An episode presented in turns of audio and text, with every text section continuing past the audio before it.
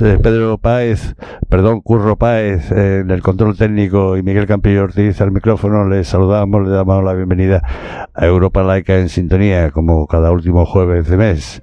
Eh, saludamos también en Radio Giralda 88.0 de la FM de Sevilla. Saludamos también a Radio Rebelde Republicana de Pamplona, Radio Clara de Valencia y QPH Radio de Canarias y a sus respectivas audiencias. La hora de la laicidad, la hora de toda la ciudadanía. Europa Laica en Sintonía es una emisión mensual desarrollada por la Asociación Europa Laica en colaboración con Sintonía Laica. Este programa quiere ser un espacio de reflexión sosegada donde el sentido crítico, el rigor académico y la capacidad de análisis salen a la calle para difundir el ideal de la laicidad a todos los niveles. La libertad de conciencia y la igualdad de toda la ciudadanía sin discriminaciones es una exigencia de nuestra misma condición humana. Europa Laica en Sintonía ofrece un espacio de actualidad, pensamiento y militancia a todas las personas que quieran contribuir a construir en común una convivencia ciudadana más democrática, republicana y laica.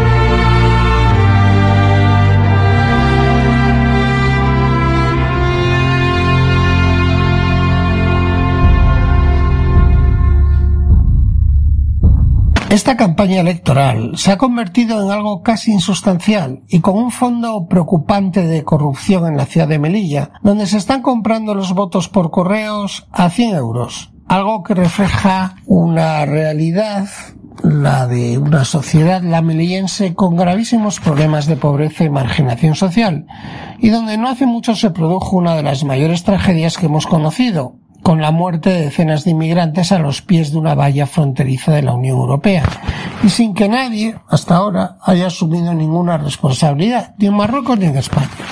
La pelea hoy es el voto por el voto sin atenerse demasiado a programas políticos dignos de tal nombre.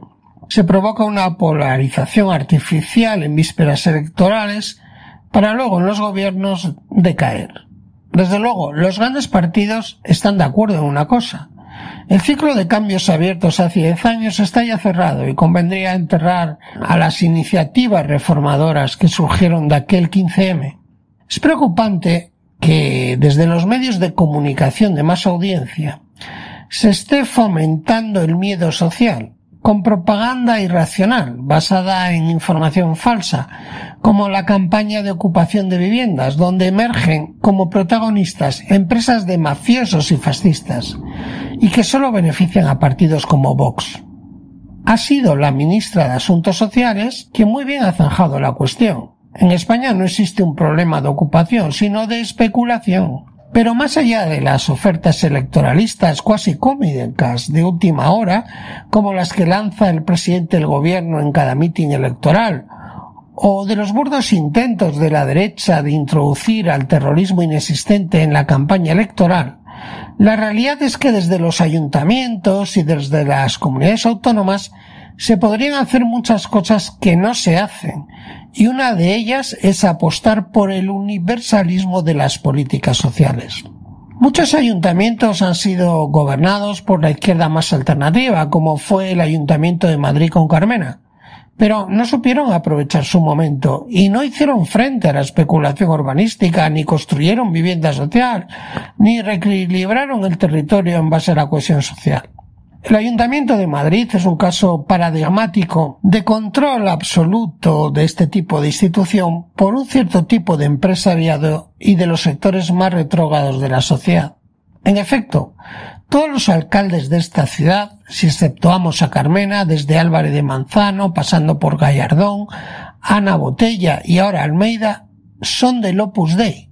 Y este hecho en sí mismo llama la atención, y refleja el poder que tienen ciertas sectas religiosas en la política y en la economía española. En el debate electoral en la televisión madrileña, la candidata de Unidas Podemos, Alejandra Jacinto, hizo frente a la candidata Ayuso, que se ha convertido en el adalí de la derecha española, interrogándola sobre la gestión de las residencias de ancianos donde en la pandemia murieron cientos de ancianos con un protocolo más que dudoso, ya que la comunidad autónoma prohibió su traslado a los hospitales. Es este un sector donde las organizaciones religiosas católicas están muy implantadas y donde las denuncias están sucediendo, como es el caso de las residencias del Padre Ángel en la Comunidad de Madrid, que tiene la concesión de varias residencias públicas y donde las denuncias de su desastrosa gestión están en primer plano. Se echa de menos en los programas electorales propuestas de lucha contra la especulación urbanística, universalización de servicios sociales y políticas de redistribución territorial de la renta. En enseñanza vemos delante de nuestros ojos cómo la gestión de las etapas infantiles, la formación profesional o la enseñanza secundaria se privatiza de forma escandalosa en comunidades autónomas de todo color político y donde municipios también de todo color político ceden suelo público para estas privatizaciones. En políticas sociales pasa otro tanto. La mayoría de los programas sociales de ayuntamientos y comunidades autónomas se han privatizado y son hoy gestionados por entidades privadas, muchas de ellas religiosas. Y no existen propuestas realistas de reversión de estos servicios o de ampliar los derechos sociales. Son los ciudadanos de más baja renta los que tienen que pagar esos alquileres que están por las nubes, los que no encuentran residencias para sus padres o los que tienen que llevar a sus hijos a centros educativos saturados y además soportar periodos de desempleo sin apenas rentas compensatorias, porque piénsase que si el desempleo en España es del 12%, en determinados barrios de las grandes áreas metropolitanas, este puede llegar perfectamente hasta el 20 o el 30%. Los programas electorales municipales o de las comunidades autónomas parecen que se diseñan para un sector de renta de clase media y alta, solo preocupados porque no les suban los impuestos pero no para las rentas más bajas, donde la abstención electoral es mucho mayor o donde la ultraderecha se inserta con promesas falsas y reaccionarias, por no hablar de la penetración de las reaccionarias sectas evangélicas entre los inmigrantes latinoamericanos. En otro orden de cosas, tenemos que hacer mención hoy a una muy buena noticia, como ha sido la aparición de Salman Rushdie en Nueva York, ya recuperado, a pesar de haber perdido un ojo del atentado de hace unos meses. En esta aparición, Salman Rushdie criticó a los editores que modifican libros de décadas de antigüedad para adaptarlos a las sensibilidades modernas, como los recortes y reescrituras a gran escala de las obras del autor infantil Roald Dahl o del creador de James Bond, Ian Fleming. Ha alertado asimismo sobre las amenazas a la libertad de expresión en los países occidentales, donde se están destruyendo, por ejemplo, bibliotecas escolares enteras en aras de la digitalización y donde se pretende se autocensuren autores y escritores en aras de una moral oficial. Hola, bueno, hemos... Eh, Juanjo, Juanjo Pigó. Te oigo muy mal, ¿eh? Hola, Juanjo, ¿me oyes ahora mejor? A ver, a ver, Curro. muy mal, muy mal. Vaya, a ver, Curro, ahí Curro está con los botones. Bueno, hemos oído mientras mientras Curro soluciona el problema, diremos que acabamos de oír, como cada, como en cada programa, la editorial que normalmente nos ofrece Antonio Gómez Movillán, eh, de Europa Laica, naturalmente. Eh, a ver, eh, Curro, ¿me oyes ahora mejor, Juanjo? Pues con mucho eco, Miguel. Vaya, con mucho eco, Curro. A ti te oigo yo perfectamente, no sé, y así saldrás pues en antena. muy bien. Si me oyes perfectamente, pues eh, hablamos tranquilamente, no hay mayor problema. Eh, me procura abstraerte de ese eco que dices que, en fin, bueno, pues si te parece, eh, comenzamos, ¿no, Juanjo? Podemos comenzar con una reseña, si te parece, de la decimosexta jornada laicista de Europa Laica que celebramos el 6 de mayo en, en Granada. Eh, Juanjo. Juanjo. Ya no oigo a Juanjo.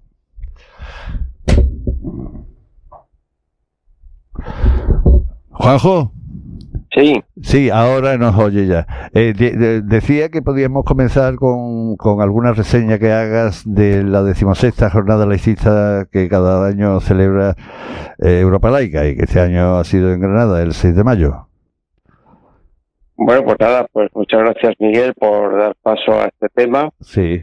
Y efectivamente el día 6 de mayo, como viene siendo habitual todos los años, pues eh, Europa Laica ha celebrado la 16 jornada anual de Europa Laica, sobre la laicidad del Estado, mm. en este caso en Granada, y el tema ha sido, como ya veníamos anunciando en otros programas, sobre la libertad de conciencia y la laicidad del Estado, ¿no? Mm. Entonces, la, jornada se ha celebrado en la Facultad eh, de Ciencias Políticas de Granada, con una asistencia impresionante de gente, más de 180 personas que se apuntaron a la jornada. Mm y se realizó entre mañana y tarde con una presencia, con tres mesas de debate, una mesa de debate inicial eh, sobre el tema de, lo que es la laicidad y cuáles son los problemas para identificar lo que significa la, laicidad, la libertad de conciencia. Una segunda mesa sobre nuevos derechos, que evidentemente la laicidad tiene que estar contemplando, no solamente la separación de la Iglesia y Estado como uno de los elementos fundamentales, pero también por nuevos derechos que es necesario ir avanzando y ahí contamos con el asunto de la, de la renta básica universal, en el cual, pues bueno, pues es lo que siempre estamos hablando, ¿no? Que para poder tener una, una conciencia libre y lo más libre posible, siendo una utopía que hay consiguiendo, pues el tema de, de, de disponer de las condiciones materiales correspondientes pues es eh, un, elemento clave. Y otro elemento también es el asunto de, una, información, una cultura, una educación eh, ausente de dogmatismos, y en este caso concreto con todos los fenómenos de la inteligencia artificial, el tema del, Internet, el tema de las fake news, pues bueno, eh, estuvimos hablando al respecto, aunque todavía queda mucho por qué profundizar. Y después ya por la tarde, pues con una tercera mesa, sobre cómo legislar, eh, cómo regular todo este tema de la libertad de conciencia y la laicidad. Y ahí, pues bueno, pues se discutieron pues, esos distintos planteamientos desde el mundo jurídico, desde el mundo académico y, lógicamente, pues desde el mundo propio de Europa laica con nuestra propuesta de libertad de conciencia. Total, había un debate de casi dos horas y media alrededor de estos temas. Y finalmente, pues una organización estupenda por parte de los compañeros de Granada Laica, ¿Cierto? en el cual fin de fiesta, en, el Carmen, en los jardines del Carmen, allí pues, sí, un concierto. El, Carmen de la Victoria. Eh, allí en, el Albacín. Eh, fue, disfrutamos de, del cantador Juan Pinilla, sí señor. Juan Pinilla, estupendamente. Y bueno, y pues si faltara algo, pues bueno, el, el propio viernes por la tarde pues hubo un recorrido por el Albaicín como preparación de esta jornada. Mm. Total, el nivel ha quedado muy alto y el año que viene que tenemos que programar otra jornada, pues bueno, pues eh, en fin, a la, a la territorial que decidamos que la organización, pues va a tener muy bien. Tendrá Así que, estamos muy, muy contentos y solamente indicar que los vídeos de toda la jornada pues están puestos en nuestra página web, que en el cual se pueden ver. Sí, otro tema del que, creo que querías comentar es la primera, por primera vez, creo que se ha celebrado en el Ayuntamiento de Valencia, lo que inapropiadamente algunos llaman bautizo, civil, y eso no debe de llamarse bautizo civil, debe llamarse, no sé, acogimiento cívico, eh, no sé. Cuéntanos. Bueno, pues esto es una reivindicación de la laicidad del Estado en el sentido de intentar desacoplar determinados ritos que están actualmente solamente tienen visibilidad a partir de elementos religiosos, hmm. pues tener la posibilidad de que las personas que quieran celebrarlo bajo punto de vista civil, pues tengan la posibilidad. Y así, por ejemplo, pues tenemos el rito de, de, acogimiento civil, que sería el equivalente al bautismo confesional, hmm. o el rito de, del matrimonio, aquí pues bueno, de pareja, o el rito de la despedida, que sería el equivalente pues, a los funerales. Y actualmente estos ritos pues se están llevando a cabo con, con bueno, con elementos religiosos que a la gente pues bueno, pues se puede encontrar muy gratificada, pero que es necesario sin, bueno, sin establecer ninguna, ninguna, ninguna eh, competencia, sino solamente tener la posibilidad de que los ayuntamientos, sobre todo, pues a nivel municipal, pues establezcan los, los elementos organizativos para que los aquellos ciudadanos que quieran celebrar ritos civiles para estos elementos, pues tengan la apoyatura correspondiente. Mm. Y en este aspecto, pues nos felicitamos de que, aunque como en otros ayuntamientos ya se van haciendo poco a poco, pero el Ayuntamiento de Valencia por primera vez y con presencia del alcalde, pues ha hecho celebrado pues un, acto de acogimiento civil que es el equivalente al, bautismo, es decir, presentar, digamos, eh, eh, en sociedad a la nueva a la nueva persona que ha nacido, no necesariamente en los días inmediatos, sino que puede ser como también se celebra en otros ayuntamientos, pues a lo mejor pues una vez al mes el ayuntamiento organiza pues un acto colectivo mm. de aquellos padres que quieren presentar a sus hijos en sociedad, mm. dándole el, el, espaldarazo, por llamarlo de alguna manera, de ciudadanía civil y presentación.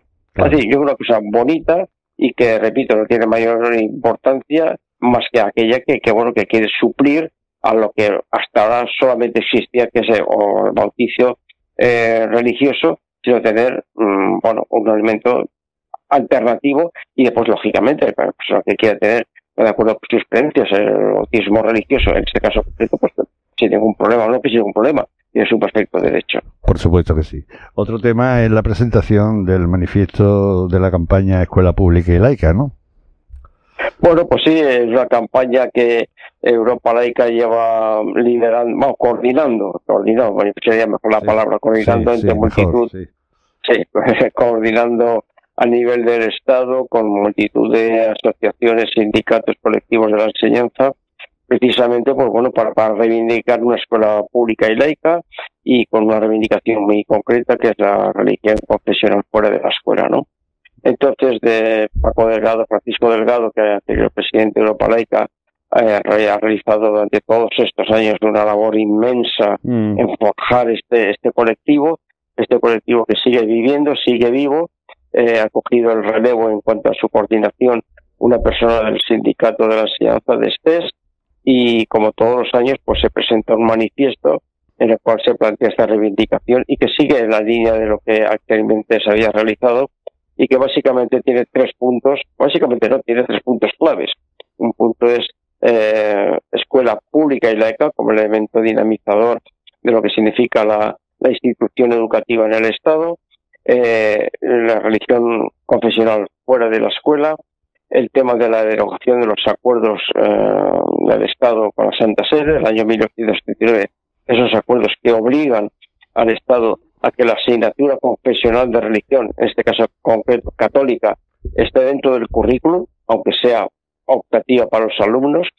Y un tercer punto en el sentido de eh, denunciar la financiación pública, es decir, con dinero público. De los centros de enseñanza que sean privados, que sean con ideario propio, que concretamente directamente apuntando a la enseñanza concertada.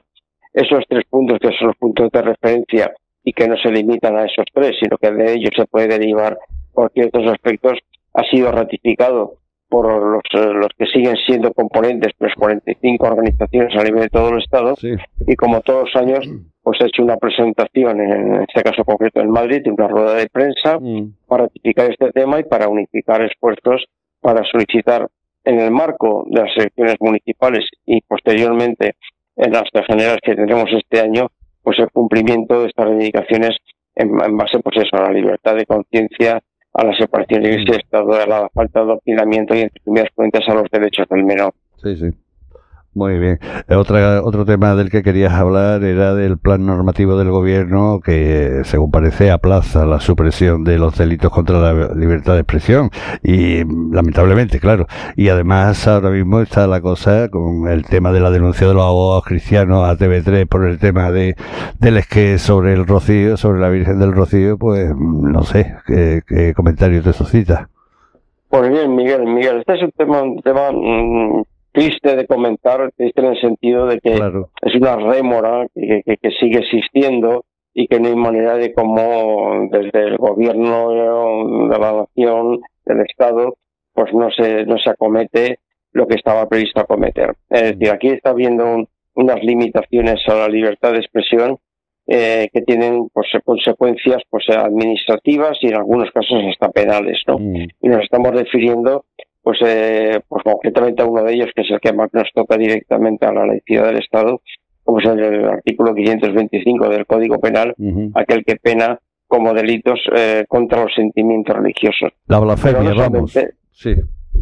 ¿Quién? Digo no que, digo que esto, sino que sí, sí, sí, que sí. Dime. No, no, que decía que eso es eufemísticamente como se llama a la blasfemia.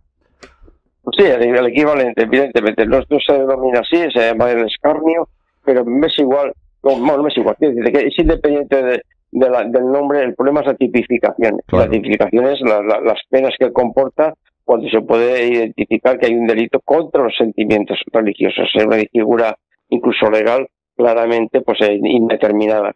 Pero también está, todo el tema de, de- de- de- de otros tipos de delitos, como, como es el, entendimiento del terrorismo, que está también pues, muy mediatizado, o de las injurias a la jefatura del Estado, Mm. o el de las injurias o, o críticas a, a las instituciones y gobiernos de la nación.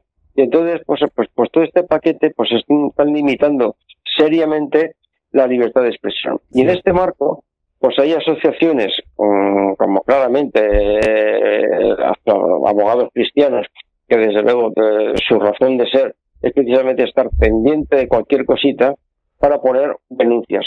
Y existe una judicatura, pues alguna de ellas es muy permeable para incluso admitir a trámite, tramitar el- los expedientes, someter a los imputados a, a un calvario eh, de, de determinación, de, de- costas, de, preocupación, cuando finalmente a lo mejor en la mayoría de los casos eh, finalmente resulta absuelto. Sí. Y en este marco, pues resulta que, bueno, pues eso, la- este espacio de humor de, que, que, pues se puede ser de cualquier tipo, que puede gustar, no gustar, sarcástico, no sarcástico, pero que es una crítica y, y- y- pues siempre decimos, es que la- la- la- el respeto es a las personas, pero no solamente a las ideas o a, la- a las costumbres, pues con el tema de la Virgen del Rocío, pues estos eh, humoristas de- de- del canal de, de, de TV3 TV3.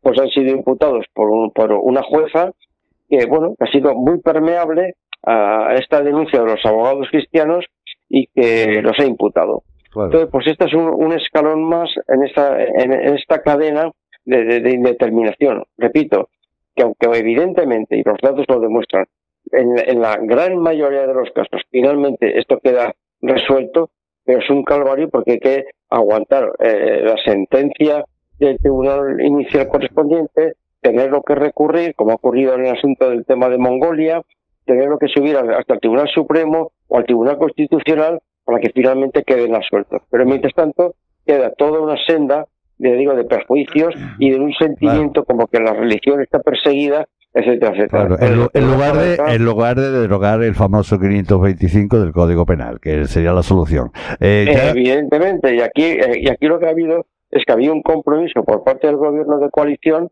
de suprimir del Código Penal por determinados artículos que precisamente estaban afectados a esta disposición. Claro, sí, y la, sí. y, la, y, la- y la, la novedad, por decirlo de alguna manera, pero mala novedad, es que de acuerdo con el plan normativo que figura en los, en los escasos meses que quedan de esta legislatura, pues ha desaparecido ese compromiso y no hay visos Sí. de que se pueda eh, recuperar. Con lo cual seguiremos con estos artículos del Código Penal otra legislatura. ahí, eh, Eh, como espada de Damocles. Claro, esto no, esto es un- en fin, en fin, ya nos dice que tenemos tres minutos, Juanjo, para lo que nos quede por hablar. Teníamos también el tema de la memoria anual que acaba de publicar la Conferencia Episcopal Española, ¿no? Evidentemente, no podemos dejar Sí, de comentarlo como todos los años. Como todos los años, la conferencia episcopal saca su, su tinta de calamar en, en forma de memoria de actividades de la conferencia episcopal, eh, contando urbi et orbe todas las bondades de la Iglesia Católica, que nadie cuestiona ni deja de cuestionar, pero lo que sí que cuestionamos es que lo que es una obligación, un compromiso adquirido por la jerarquía católica, que era justificar los dineros de que recibe del erario público a través de la casilla del IRPF. 321 millones de euros la campaña anterior. Y eso, en esta memoria, sigue estando sin justificar, por muchos números que ahí se pongan, bueno, muchos. Y seguirá, Juanjo, y, eso seguirá, claro. no nos repitamos porque, claro, eso seguirá. Es un laberinto, es un laberinto de, opacidad, de tal, y sobre todo, fundamentalmente, porque lo que se intenta en esta memoria eh, es justificar, bueno, intentar justificar ese destino, con una cuestión engañosa, una engañosa, porque esta memoria de unas 100 páginas lo que contiene son solamente unas 10 páginas para justificar el destino de esos dineros y 90 páginas para decir todo lo que hace la Iglesia Católica en cuanto a actividad celebrativa de comuniones, bautizos, matrimonios, todo lo que hace la cuestión pastoral, misionera, etcétera, etcétera, que no tienen absolutamente nada que ver con los dineros que se le da por la Castilla del IRPF. Ya dedicaremos algún programa, como cada año hacemos, a este tema. Ya por último, tenemos un minuto escaso, Juanjo. El pasado 20 de mayo hubo eh, reunión de Junta Directiva, ¿verdad? De Europa Laica. Bueno, sí, ha habido una Junta Directiva de Europa Laica eh, a, mitad de año para ir, revisando cómo van las actividades. Hemos estado revisando eh, todo el mm, tema iniciativas que se han tomado, y también cuestiones que están por delante. Eh, se ha enviado pues una, una referencia, una reseña a todos los socios y bueno, eh, Europa Laica sigue estando en candelero, sigue estando en pie de en pie de batalla para, para luchar democráticamente por los valores que, que, nos, que nos mandatan y lo que queremos es eh, sumar voluntades, asociarse a Europa Laica y, y, participar de este valor democrático que significa la laicidad precisamente, pues bueno, para, para ver si de una vez o existe una presión social suficiente para que las fuerzas políticas que están llamadas, junto con otras, a modificar este marco mm, pseudo confesional que tenemos en, en, este Estado, pues podamos avanzar. La Junta Directiva se ha celebrado mm, mm, de una forma presencial y también online y bueno, seguiremos trabajando en este, en este camino. Muy bien, pues Juanjo Pico Pastor, presidente de Europa Laica, un fuerte abrazo, aquí lo tenemos que dejar ya, un fuerte abrazo y hasta pronto. muchas gracias eh, Miguel, un abrazo a todos y a todas. Hoy en Testimonios al Vuelo tenemos a Daniel Raventós. Daniel Raventós es un conocido economista y activista por la renta básica universal. Eh, y le queríamos hacer una serie de preguntas. Y la primera, Daniel, es, mira, en España existe un gran sector de la caridad, ¿no? La caridad privada, la caridad católica, eh, la caridad que hacen las instituciones religiosas. Eh, es un mercado muy amplio, te voy a dar un dato, eh, el tercer sector aproximadamente manejan al año unos 20.000 millones y aproximadamente 15.000 millones son subvenciones públicas. ¿Qué opinas de esto? Bueno, la caridad, para los que tenemos una concepción republicana de la libertad, es una relación que se da entre un superior y uno o distintos inferiores, ¿no? Da caridad quien quiere, quien puede y en el momento que le da la gana. En cambio, el que recibe la caridad la recibe de forma pasiva en función de cuando quiera y decida el otro, ¿no? Entonces, eh, que además esto esté en manos normalmente en, gran parte de la Iglesia Católica, pues ya puede dar una idea de por dónde va la cosa. Uh, la Iglesia precisamente, la Iglesia Católica está en contra de la renta básica. Precisamente hablé con algún dirigente de Cáritas que decía que estaba en contra porque la renta básica era por concepción completamente opuesta o contraria a la caridad. Al fin y al cabo, con una amiga mía escribimos un libro no hace muchos años que era contra la caridad. Sí, eh, mira, todas las rentas llamadas, bueno, las llamadas rentas de, reinserción regionales eh, apenas significan 3.000 millones. Eh, más la renta del ingreso mínimo vital, que bueno, ponte otros 2.500 millones. Eso no llega en total a 4.500 millones, ¿no? Y contrasta este con que una parte de la renta pública vaya al negocio de la caridad, a las ONGs, eh, claro, eh, esto de la renta básica universal daría otro panorama, todo esto, supongo. Sí, rompería con determinadas concepciones que entiendo que haya gente, algunos por convicción y otros por interés, que la renta básica acabaría con muchas de las cosas que se están defendiendo o que están viviendo. Por ejemplo, el mismo hecho que Cáritas tenga un prestigio entre buena parte de la población, no necesariamente católica, es una vergüenza o una constatación de la dejación de las, de las obligaciones del Estado. Si Cáritas tiene prestigio es precisamente porque el Estado no hace lo que debería hacer en este sentido, que es la dedicación a que desaparezca la pobreza, por una cuestión también de libertad. Mira, eh, por ejemplo, eh, está muy de moda ahora, bueno, todos analizados, han salido diversas bibliografías relacionadas con el tema de las residencias de mayores, por el tema de, las de la pandemia, etcétera. La realidad es que es un negocio que mueve 400.000 plazas de residentes, 200.000 de las cuales, eh, más de 200.000 eh, son privadas y prácticamente de estas el 70% son instituciones religiosas. Es un negocio que mueve miles de millones, también subvencionado por, por el Estado, ¿no? Y a mí lo que te planteo es lo siguiente, o sea, hay cantidad de servicios públicos como este de las residencias de mayores que claro, no se han convertido en servicios públicos, ni siquiera universales. Eh, y sin embargo el dinero, el, el Estado gasta a manos llenas dinero para estas instituciones y este negocio. ¿Todo esto cómo lo ves?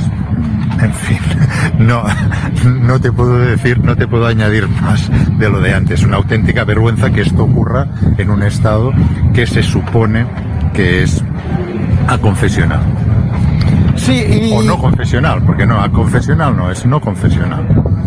Ya, otra cuestión, eh, cuando esta mañana has dado la, bueno, nos has dado un esbozo de lo que es la renta básica universal, los conceptos fundamentales, eh, hay un tema eh, que quizá convendría que nos matizases, ¿no?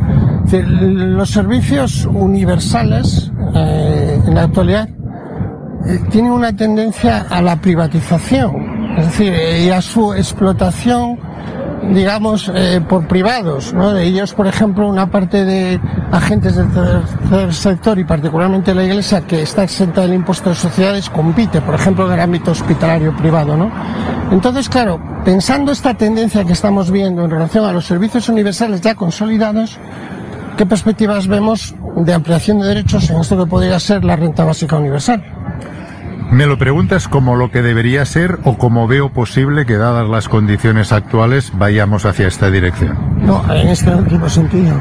Bueno, evidentemente la renta básica, la dificultad máxima, como alguien ha preguntado, además de la financiación económica que creo que ya se han dado a base de a partir de hace ya algunos años muchos datos muy muchos datos muy consistentes sobre cómo se podría financiar una renta básica preguntaba esta persona y cuál es la otra dificultad o las otras dificultades uno una indiscutiblemente es la voluntad política de determinados partidos de tirar adelante o no tanto la mayor universalización pública de los servicios, es decir, una guerra a la privatización y la renta básica que no dejaría de ser una asignación pública, universal y por lo tanto, pues debería ser, repito, uh, algo voluntad política determinada. Y esto es, para que nos vamos a engañar, una de las grandes dificultades porque los grandes partidos, no digamos ya la derecha extrema ni la extrema derecha, sino el mismo PSOE, tiene una lógica completamente distinta, al menos en las políticas económicas que está haciendo en los últimos años.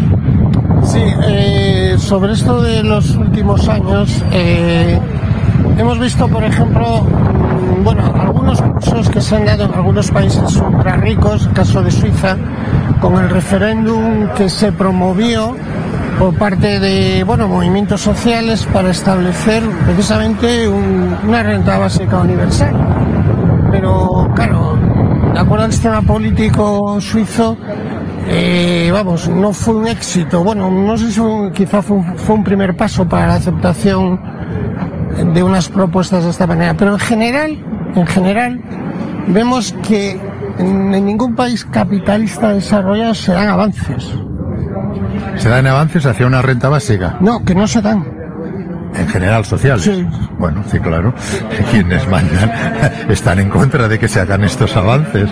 Es, por ejemplo, por decirte de una manera muy, muy ah, familiar ah, o, o cotidiana como me la encuentro yo, mucha gente me pregunta, bueno, si una renta básica tiene esta consistencia ah, que usted dice, tanto filosófico-política como económica, ¿cómo es que nos ha implantado? Eh, bueno, yo creo que se lo puede contestar usted mismo, ¿no? Es decir, ¿cuáles han sido las políticas económicas que se han puesto en marcha en los últimos años en la mayor parte de países capitalistas desarrollados? Pues políticas precisamente contrarias a la lógica de una renta básica que es garantizar la existencia material de toda la población. La voluntad política ha estado hacia otro lado y esta es la explicación. Vaya, no se me ocurre otra, Eh, francamente. otra cosa, eh, ahora ya que estamos ya casi en campaña preelectoral permanente, eh, ¿cómo ves el tema de la inclusión de este tipo de medidas en los programas económicos de los principales partidos o no principales eh, para el próximo periodo legislativo? Que yo sepa, en estos momentos, solo hay un partido que apoya desde hace ya cierto tiempo de forma clara y, hizo que incluso en las últimas elecciones catalanas su principal punto sea la renta básica en el programa electoral, que es la CUP. ¿No? Eso está claro. Esquerra Republicana está apostando fuerte también por la renta básica. Esto también lo tengo claro. No sé cómo se va a concretar en su programa, pero lo tengo claro. Ah, luego hay algunas organizaciones ah, locales ah, en Galicia, por ejemplo, que sé que están a favor de la renta básica. Pero en los programas de los partidos grandes, de derecha por supuesto ya ni entro, pero de izquierda no van a estar. No va a estar ni en Sumar, no va a estar ni en ah, Unidas Podemos, ni va a estar en el PSOE. Eso por supuesto que no. Eh, disculpa, ¿has tenido algún contacto con Sumar o se han puesto en contacto contigo? No. Vale, pues nada, muchísimas gracias y esperemos que se amplíe una concepción, digamos, de los derechos sociales más amplia que la que existe en la actualidad. Gracias. Muchas gracias a vosotros.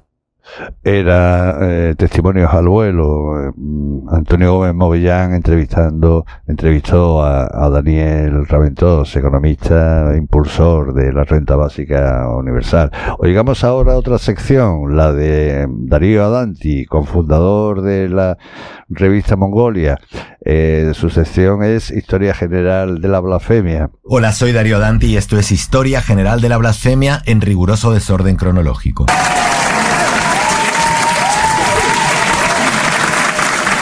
En 1864 se fundó una de las publicaciones satíricas pioneras de la historia de España, de nombre Gil Blas.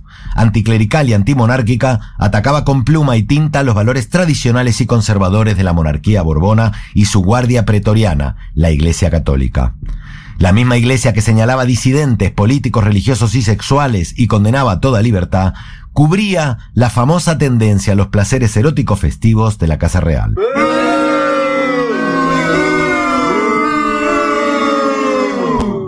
Tanto es así que en aquella revista satírica, Gil Blas, un grupo de dibujantes entre los que estaban los hermanos Becker, decidió hacer una serie de acuarelas con las orgías que, lo sabía todo el reino, montaban los Borbones en palacio. Estos dibujantes crearon una serie de acuarelas con estas orgías reales a las que llamaron los Borbones en pelotas. Por miedo a las represalias, firmaban todos los dibujantes bajo un mismo seudónimo, Sem. Como los reyes eran los representantes del reino de Dios en la tierra, mostrarlos desnudos y follando junto a miembros del clero era considerado blasfemia. Y la blasfemia podía costarte la cárcel. Al final, los dibujantes no fueron represaliados porque dos años después de que saliera Gil Blas, se armó la Revolución Septembrina. Isabel II de Borbón salió por patas y empezó el sexenio democrático y la Primera República. Bien, vayamos al presente. Hace unos días nos hemos enterado de que el rey emérito Juan Carlos tiene una hija secreta. Qué sorpresa, ¿no? Los medios conservadores no han dejado de defender que la sexualidad es parte de la vida privada del monarca y que hay cosas más importantes de las que hablar, como su función pública en el pasado, durante la transición, que si el 23F y que si la madre que parió a Cañete.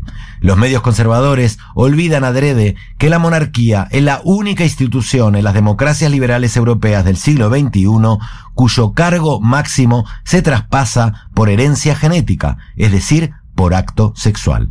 ¿Cómo no va a ser trascendente la sexualidad de un monarca si el puesto de poder máximo como jefe de Estado de la institución que representa se traspasa sexualmente? Que en pleno siglo XXI un jefe de Estado sea nombrado por transmisión sexual por una superstición arcaica sobre un ser imaginado llamado Dios ha hecho que para que los Borbones puedan disfrutar de estar en pelotas, evadan impuestos y nos dejen a nosotros, la plebe, en pelotas. Muchas gracias y nos oímos la semana que viene en Europa Laica con otro capítulo de mi Historia General de la Blasfemia en riguroso desorden cronológico.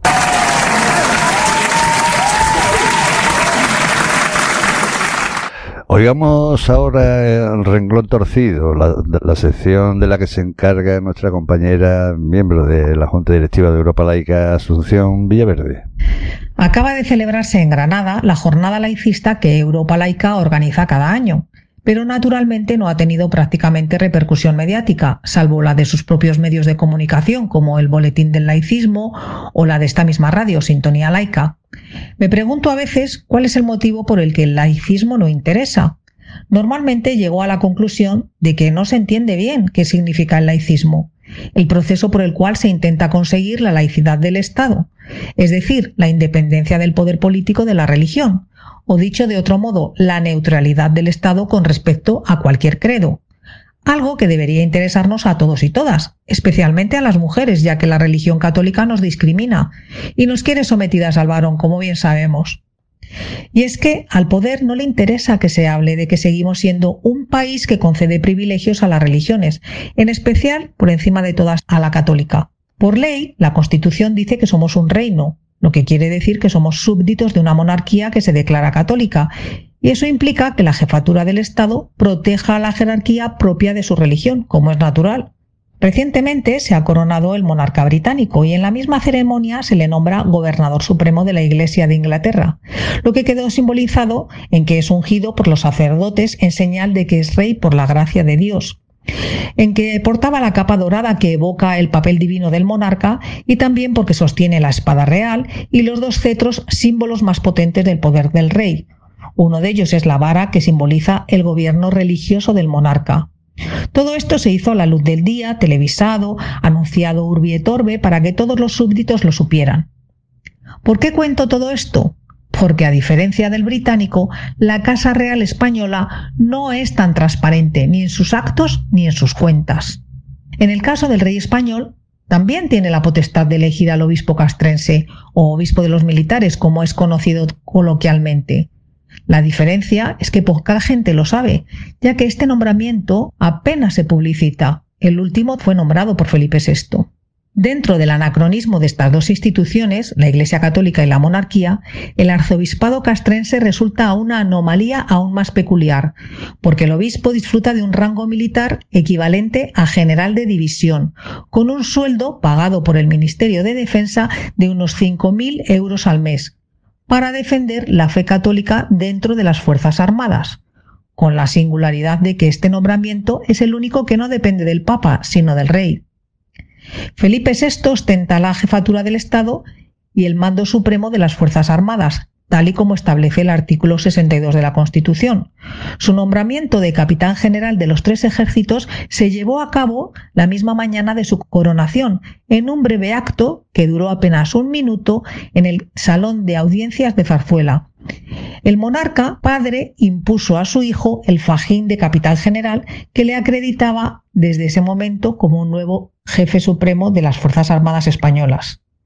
No está exento de valor que para asistir a la ceremonia de Carlos III, Felipe eligiera vestirse con el uniforme militar que llevó el día de su coronación. Parecerá un detalle sin importancia, pero no lo es, sobre todo en una institución que da tanto valor a lo simbólico. A diferencia de la monarquía británica, este acto no se hizo en el Congreso a la vista de todos, sino ante un pequeño grupo de personas que eran la familia de él, exceptuando a los proscritos, claro está, el ministro de Defensa y los altos mandos militares y de la Guardia Civil. La mayoría de los españoles no se enteraron de la existencia de este acto. En democracia, el mando de los ejércitos, brazo armado del Estado, solo puede corresponder a quien tiene la confianza parlamentaria expresada a través del resultado electoral en las urnas, es decir, al gobierno. Así pues, puestos ya en antecedentes, se puede entender mejor por qué el rey ha hecho valer su condición militar para intervenir en algunas decisiones políticas. El que además sea un rey católico tiene sus consecuencias, porque al rey le corresponde sancionar y promulgar las leyes estatales que se aprueban en el Parlamento. En este punto es donde se encuentran los obstáculos para aprobar leyes como la ley de eutanasia, la ley del aborto, la ley trans o la ley de libertad de conciencia porque el mandato del artículo 16.3 de la Constitución española dice que los poderes públicos tendrán en cuenta las creencias religiosas de la sociedad española y mantendrán las consiguientes relaciones de cooperación con la Iglesia católica. Por si esto fuera poco, aún siguen vigentes los acuerdos con la Santa Sede, y nada de esto va a cambiar si no se reforma la Constitución. Ambas instituciones, Iglesia y Ejército, forman un tándem que junto a la corona que hace de pegamento y sostén de ambas, se forja el nudo gordiano ese imposible de deshacer y que está representado no por casualidad en el escudo de armas de los reyes católicos. Un ejemplo que se está comentando en estos días de campaña es que no puede cambiarse la ley electoral, a pesar de saberse que es injusta y desigual con algunos territorios, porque dicen que implicaría una reforma constitucional sin embargo, no lo tuvieron en cuenta cuando pactaron una reforma express del artículo 135 de la Carta Magna, que se tramitó con carácter de urgencia para establecer que el pago de la deuda pública fuese lo primero a pagar frente a cualquier otro gasto del Estado en los presupuestos generales. Y aquí está el cuid de la cuestión. Se hizo sin referéndum, sin consultar a los españoles, porque solo tenemos voto y poco el día de las elecciones. Dado que estamos inmersos en unas inmediatas elecciones municipales y autonómicas y en unos meses serán las generales, está en nuestras manos cortar el nudo gordiano como hizo Alejandro Magno. Porque tanto vale cortar como deshacer, dice la leyenda.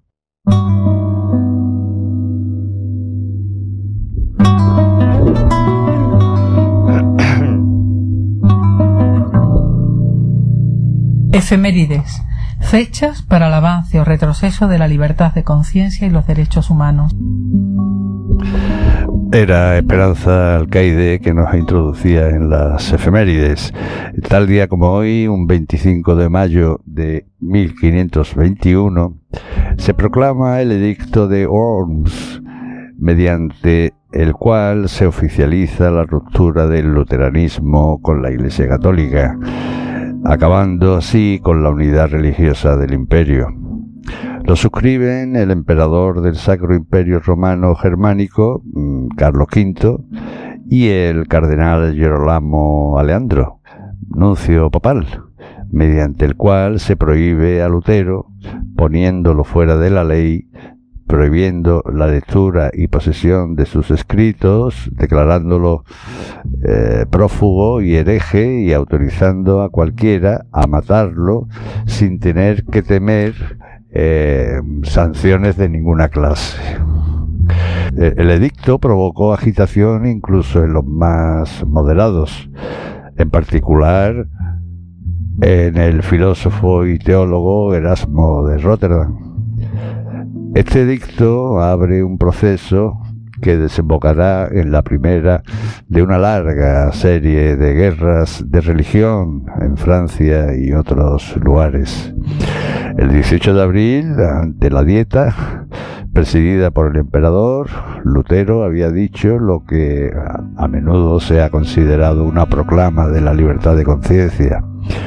No puedo ni quiero retractarme porque no es bueno ni sincero obrar contra la propia conciencia. Que Dios me ayude. Amén. También otro 25 de mayo de 1864 en Francia es derogada la ley de la ley Le Chapelier por la ley de Olivier, que abolía el delito de asociación.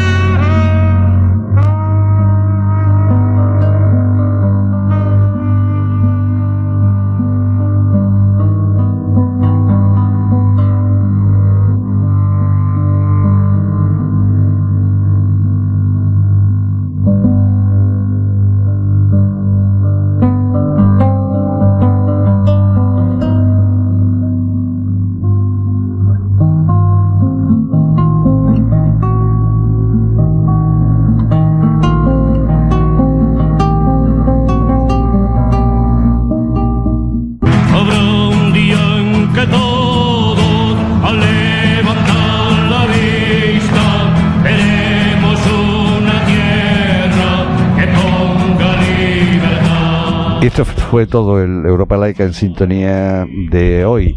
Eh, esperando que haya sido de su interés, eh, nos despedimos hasta el próximo jueves.